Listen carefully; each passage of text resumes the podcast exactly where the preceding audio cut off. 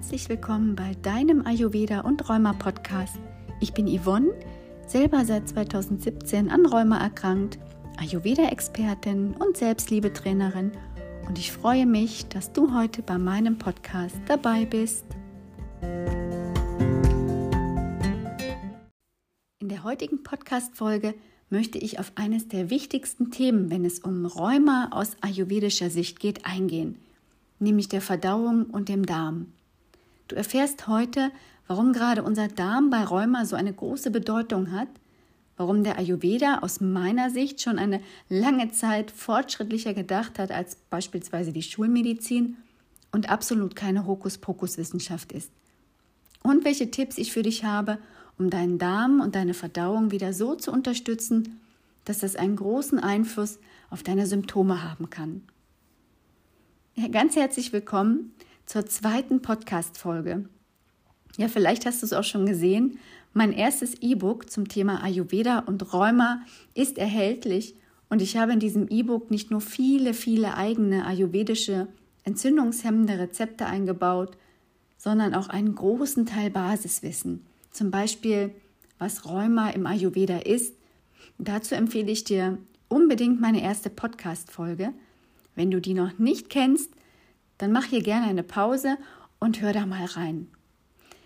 Was es mit der Arachidonsäure auf sich hat, welche Kräuter und Gewürze laut Studien eindeutig antientzündlich wirken können, aber auch, was zum Beispiel der Darm und insbesondere das sogenannte Leaky Gut Syndrom, also ein löchriger Darm, mit Rheuma zu tun hat und was man machen kann, um dem entgegenzuwirken.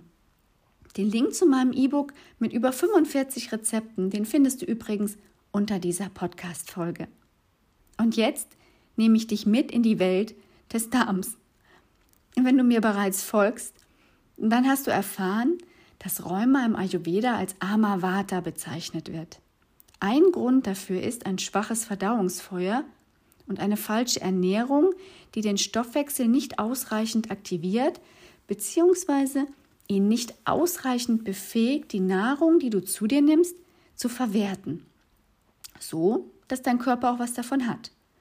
Als Beispiel, die Nahrungsbestandteile können nicht in ihre Einzelbestandteile zerlegt werden, also Fette, Kohlenhydrate und Eiweiße, die sogenannten Aminosäuren.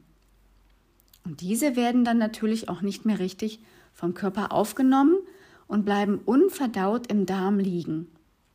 Der Ayurveda nennt diese unverdauten Proteine bzw. Nahrungsmittelreste Ama oder auch Schlacken, Toxine oder Gifte.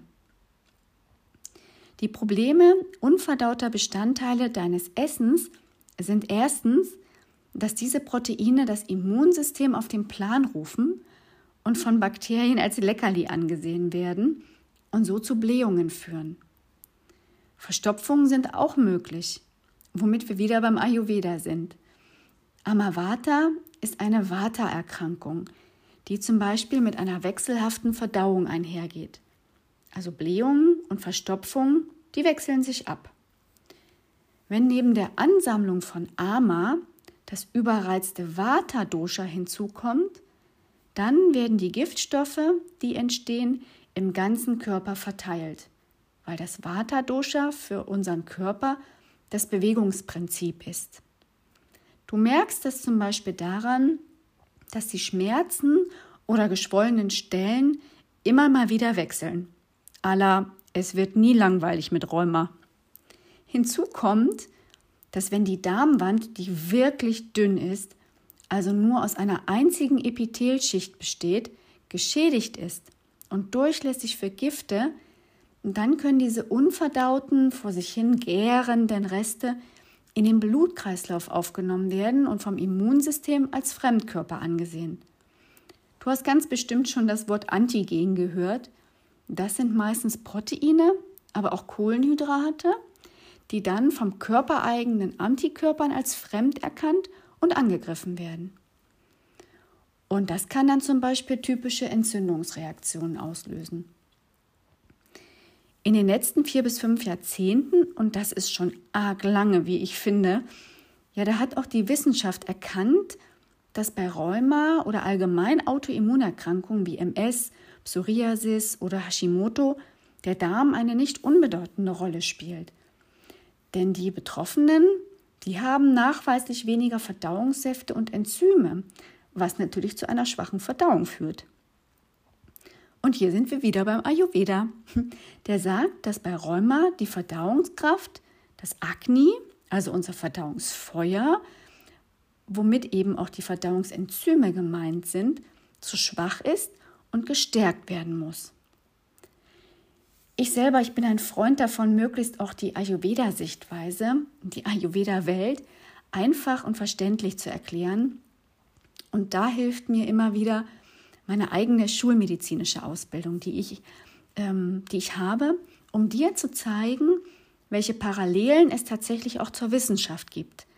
Weil sonst bekommt man sicherlich schnell den Eindruck, dass das so ein bisschen in die spirituelle Richtung geht, was es jetzt überwiegend gar nicht ist.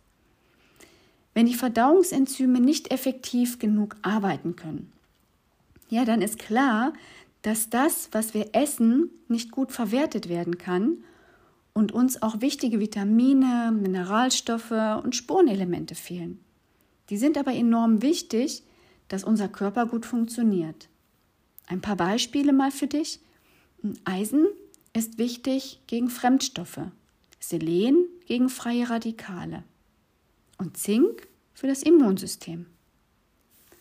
Vitamin C gilt möglicherweise sogar als schützend gegen rheumatoide Arthritis und Magnesium kann Entzündungen hemmen.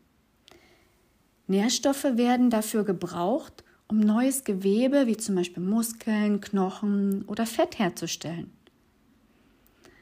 Aber neben der so wichtigen Ernährung, der gesunden Ernährung, ist auch dein Lebensstil ganz wichtig. Denn Stress und Schlafmangel können dazu führen, dass die Darmschleimhaut durchlässiger wird und die Entzündungen nicht zum Ruhen kommen können. Und seien deine Medikamente dann noch so gut, ja, warum ist das so? Weil Stresshormone für die Ausschüttung von entzündungsfördernden Botenstoffen, auch Zytokine genannt, verantwortlich sind. Und dafür gibt es dann wieder die bekannten Zytokinhämmer. Das ist eine Medikamentengruppe bei Rheuma, ja, die ich selber auch schon eingenommen habe, die ich verschrieben bekommen habe. Aber was ist jetzt also wichtig bei Rheuma in Bezug auf die Verdauung und den Darm? Ich möchte dir da ein paar wichtige Tipps geben, dich aber auch darauf hinweisen, dass es darauf ankommt, wie erfolgreich jede Behandlung, ob schulmedizinisch oder auch ayurvedisch, ist, davon abhängt, in welchem Stadium die Rheumaerkrankung ist. Je früher eine Rheumaerkrankung erkannt und behandelt wird, ganz klar, desto besser sind natürlich die Aussichten, dass es einem schnell wieder besser geht. Die sogenannte Panchakarma-Kur, die bitte nur professionell durchgeführt werden sollte, die kann einen wirklich großen Effekt haben, denn hier kann der Darm unter anderem durch abführende Maßnahmen gereinigt und Schädigungen beseitigt werden. Aber darum soll es bei meinem Podcast nicht gehen. Ich möchte dir zeigen, was du gut in dein Leben integrieren kannst. Im Ayurveda ist die Behandlung von Rheuma recht komplex. Aber du kannst tatsächlich immer selbst etwas tun, um vorhandene Symptome zu lindern und dich nicht allein auf verordnete Medikamente zu verlassen oder dich darauf vielleicht sogar auszuruhen. Und das ist wichtig, denn das bringt uns, dich, mich, auch raus aus der Opferrolle, die ich schon ganz oft bei Rheuma-Betroffenen erlebt habe. Und dass der Rheumatologe allein für ein Symptom- und schmerzfreies Leben zuständig wäre, äh, dem ist natürlich nicht so. Und das brauche ich dir, glaube ich, auch nicht zu sagen. Wir haben so, so viel selbst in der Hand. Und das sollten wir auch unbedingt. Und ehrlich, sonst würden wir uns selbst ja nur auf unseren Körper reduzieren den wir vermeintlich mit Medikamenten steuern können. Wir haben aber auch noch einen Geist, der ein wirklich großes Wörtchen mitzureden hat, wenn es um die Funktion unseres Körpers geht. Und mit deinen Gedanken hast du ein nicht zu unterschätzendes Werkzeug an der Hand. Denk einmal daran, wie verrückt es ist, wenn du an eine Zitrone denkst, in die du reinbeißt und wie dir allein dadurch der Speichel im Mund zusammenfließt. Das klappt bei mir sogar, während ich jetzt darüber in diesem Podcast spreche. Aber was sind jetzt Tipps, um deiner Verdauung zu helfen? Also, der Ayurveda empfiehlt unter anderem Tipp 1. Iss nur, wenn du wirklich Hunger hast. Und dann kaue gut, lange und in Ruhe. Tipp 2. Trinke eine halbe Stunde vor dem Essen und eine halbe Stunde nach dem Essen nichts. Eine Ausnahme ist hier heißes Ingwerwasser, aber auch das nur in Maßen. Tipp 3. Trinke also insbesondere während des Essens keine Getränke, erst recht keine kalten, denn dadurch werden deine eh schon gering vorhandenen Verdauungssäfte noch weiter verdünnt und die sind dann dadurch noch weniger in der Lage, dein Essen aufzuspalten. Und mit Pizza, Pommes, Currywurst und noch einem Salat obendrauf, da wäre deine Verdauung dann restlos überfordert. Also sündigen tun wir ja alle mal, auch ich. Und mal am Rande erwähnt, der Ayurveda, der gibt dir ja keinen strikten Ernährungsplan vor, sondern er gibt dir Tipps und Hilfestellungen. Und man sagt immer so zu 80 Prozent, ja, ist man gut beraten, damit sich so an die Empfehlungen zu halten und zu 20 Prozent, ja, kann man auch einfach leben. Das heißt, wenn man mal sündigt, ja, dann ist das kein Drama. Tipp 4. Wenn etwas süß ist, dann zu Beginn deiner Mahlzeit. Denn Süßspeisen, die sind aus energetischer Sicht kalt und schwer und sollten vom wenig vorhandenen Verdauungsfeuer als erstes verwertet werden. Tipp 5. Versuche es einmal mit einer kleinen Scheibe Ingwer, also so ungefähr ein Centstück groß, mit etwas Salz bestreut und Limettensaft beträufelt und kaue diese vor dem Essen. Tipp Nummer 6. Nach dem Essen kannst du eine verdauungsfördernde Gewürzmischung knabbern. Ein Rezept findest du dazu auf meinem Instagram-Profil. Und ich verlinke dir das ebenfalls unter dieser Folge. Tipp Nummer 7. Ist möglichst leicht verdaulich und dazu gehören vor allem die Eintöpfe und Suppen. Besonders am Abend, wo unser Verdauungsfeuer eben noch geringer ist als beispielsweise am Mittag. Tipp Nummer 8. Ein ätherisches Zitronenöl fördert innerlich eingenommen deine Verdauung. Und das ist schonender als Zitronensaft, da es keine Säuren enthält. Nummer 9. Nutze reichlich verdauungsfördernde, krampflösende und entblähende Gewürze.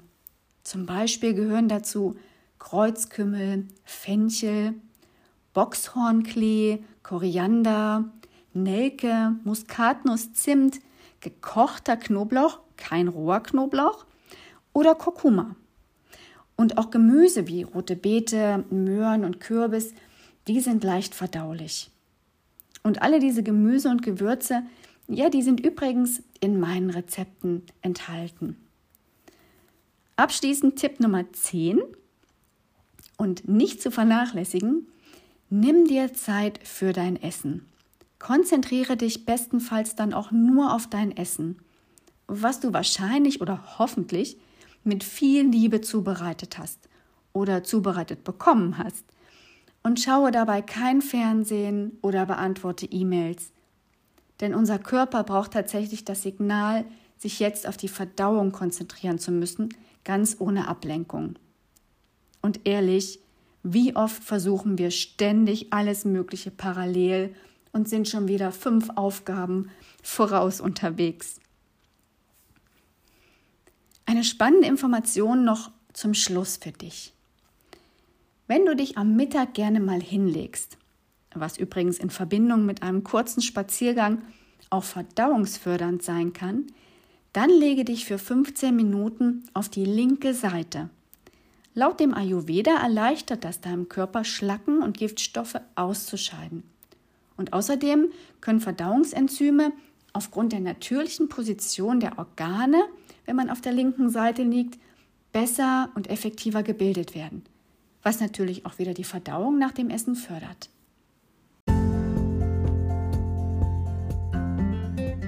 Es gibt natürlich noch viele weitere hilfreiche Tipps, aber für heute habe ich dir meiner Meinung nach die hilfreichsten gezeigt. Und ein paar Podcast-Folgen sollen ja auch noch kommen.